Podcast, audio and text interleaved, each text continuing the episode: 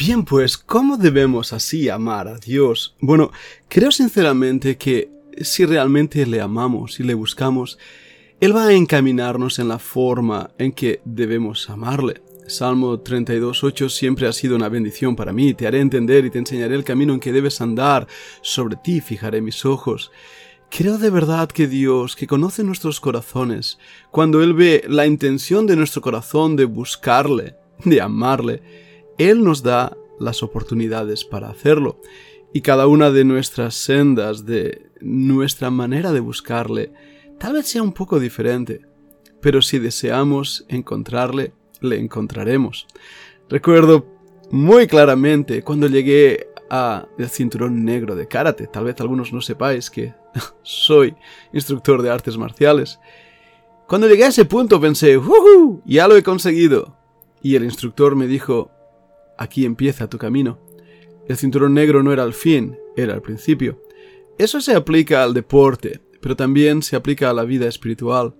Cuando empezamos a caminar con Dios y llegamos a cierto punto, eh, nos damos cuenta que no hemos llegado, que todavía nos queda mucho por andar y que el pecado se hace mucho más patente, más sensible en tu vida, porque, porque le amas y, quieres agradarle en todo. Para mí creo que esta, esta marcha, este camino, Dios trajo a mi vida a una persona que realmente eh, cambió todas mis estructuras. Y Dios fue bueno y misericordioso conmigo al hacer eso y enseñarme que la religiosidad no servía para nada. Aprendí y empecé a aprender, mejor dicho, porque todavía estoy en ello. Aprendí a amar. Aprendí que el amor era libertad y que hay amores que es egoísmo puro. Y que realmente a veces cuando decimos amar a alguien, en realidad nos estamos amando a nosotros mismos.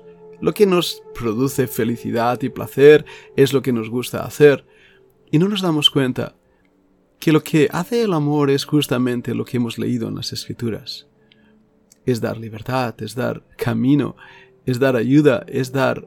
¿Puedo aplicarlo a Dios ahora mismo? Es dar a Dios el lugar que merece en nuestras vidas. Reconocerlo, que Él es el Señor, es mi Señor, mi Adonai. Reconocer que Dios es el que debe llevar todo mi corazón y, que no hay lugar en mi corazón para otras cosas. Cuando nos damos cuenta cuánto nos ama Él, cuando descubrimos eso y lo vamos descubriendo más y más y más, aún ninguna persona puede ocupar ese lugar. No habrá nadie que nos ame más que Él. Nunca experimentaremos un cariño, un cuidado más tierno y amoroso que el que Él mismo nos ha dado. Nunca, nunca encontraremos en este mundo esa sensación de, de plenitud, de gozo, de satisfacción, como la que Dios mismo da. Y cuando empiezas a sentir eso en tu corazón y en tu vida, dejas a un lado los reproches, las críticas, y te das cuenta que no importa lo que digan los demás, porque te has cobijado en las alas del Altísimo y sabes que estás ahí seguro. Y miras a tu alrededor y en medio de la tormenta te sientes cobijado. Son sensaciones de esa intimidad con Dios que solo aquellas personas que lo han vivido pueden entenderlo. Te sientes realmente que Dios te ama, porque sí, Dios es amor, pero eso no quiere decir que el amor sea Dios. No, no hagamos un silogismo lógico cambiado, porque no tiene sentido. No, el amor no es Dios, y menos el amor del hombre. El amor es imperfecto y siempre amaremos a Dios con un amor imperfecto. Pero tenemos que empezar a disfrutar amar a Dios, y creo sinceramente que hay muchos cristianos que no lo están disfrutando. Viven en una terquedad de la religión, en un no toques, ni gustes, ni hagas.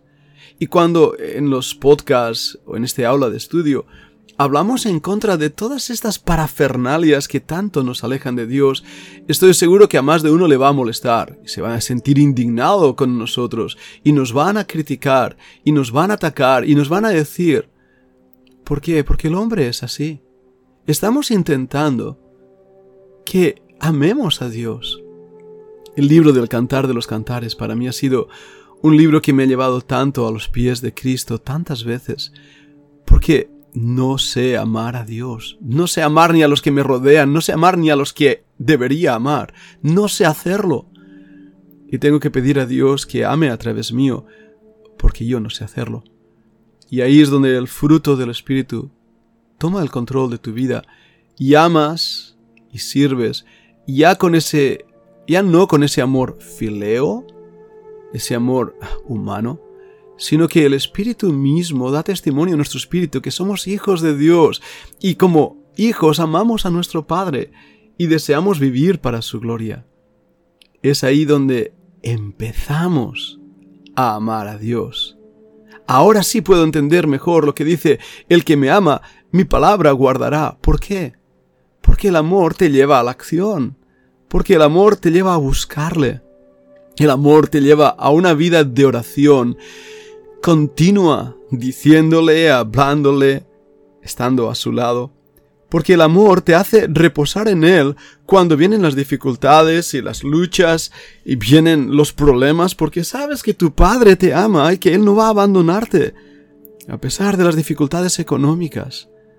Cuando te sientes menospreciado y despreciado, te sientes abandonado incluso por tu pareja, por tu esposo, por tu esposa, cuando te sientes puesto a un lado, encuentras en el amor de Dios, en el amor que Él tiene hacia ti, algo que consuela tu corazón, algo que te lleva realmente a una paz interior difícil de explicar. Él hace misericordia con nosotros.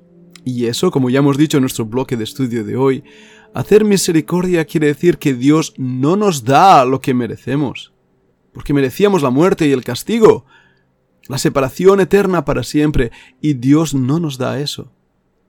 Y Dios nos da lo que no merecemos. Su amor, paciencia, misericordia, bondad, todas esas cosas que vienen de Él y fluyen de Él y podemos en Él esperar. Ahí es donde aprendemos también que el amor es libertad, porque somos libres para hacer lo que debemos hacer, pero ya no lo hacemos por obligación, porque tengo que hacerlo, y uy, mejor que no me pillen, uy, no, lo hacemos porque amamos, y porque fluye de nuestro corazón ese deseo genuino de agradarle, ¿Verdad que cuando queremos agradar a alguien nos peinamos, nos cuidamos, nos ponemos jabón encima si hace necesario?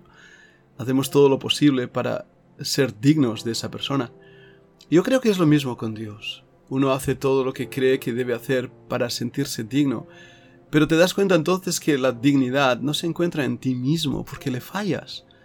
Le fallas y pecas y vuelves a pecar y vuelves a levantarte y vuelves a caer y sin embargo Él no te deja.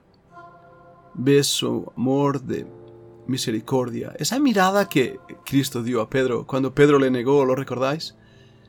Y Pedro lloró amargamente porque se dio cuenta en esa culpabilidad del amor tan frío que tenía a Dios. Pero en los ojos del Mesías, en los ojos del Salvador, vio esa misericordia, vio ese geset, que es la palabra en hebreo, que implica fidelidad, bondad, amor, sostenimiento, pacto. Ese es el tipo de amor que Dios tiene hacia nosotros, sus hijos. Y es el tipo de amor que debemos empezar a entender en nuestras vidas porque entonces seremos verdaderamente libres. No para hacer lo que nos dé la gana, sino para hacer aquello que a Él le agrada porque hemos sido llamados a servirle. Y yo estoy en ese proceso en ese proceso de andar al lado del Señor y muchas veces Él y yo solos, sin nadie a nuestro lado, pero sintiéndome que Él es quien ha tomado mi vida y le pertenezco. Y en este aula de estudio me gustaría llevar a los estudiantes a ese punto, a ese punto de entrega y de sumisión, pero a la vez de amor genuino, de apoyar nuestro, nuestra cabeza en el pecho de Cristo y escuchar el latir de su corazón en esa intimidad, en esa cercanía que no puede ser producido por la carne, sino solo por el Espíritu. Hoy en este podcast no quería hablar tanto de teología y doctrina y quería hablarte de mi propia relación personal con mi Señor y Salvador, al cual amo y sirvo desde hace años, pero al cual también le he fallado mucho, al punto muchas veces de desistir y pensar, Señor, soy tan indigno de ti. Pero Él nunca me ha fallado, Él siempre ha estado a mi lado, y su amor y misericordia me ha permitido tener personas alrededor que me aman y tener también personas como vosotros, nuestros estudiantes, que valoran lo que hacemos y, y que son bendecidos a través incluso de lo que estamos haciendo. Doy gracias a Dios por ello. Y es mi oración que este podcast de hoy te haya hecho reflexionar y pensar y puedas responder a esa pregunta, ¿cómo amo a Dios? ¿Realmente le amo? Porque este es el primer y gran mandamiento.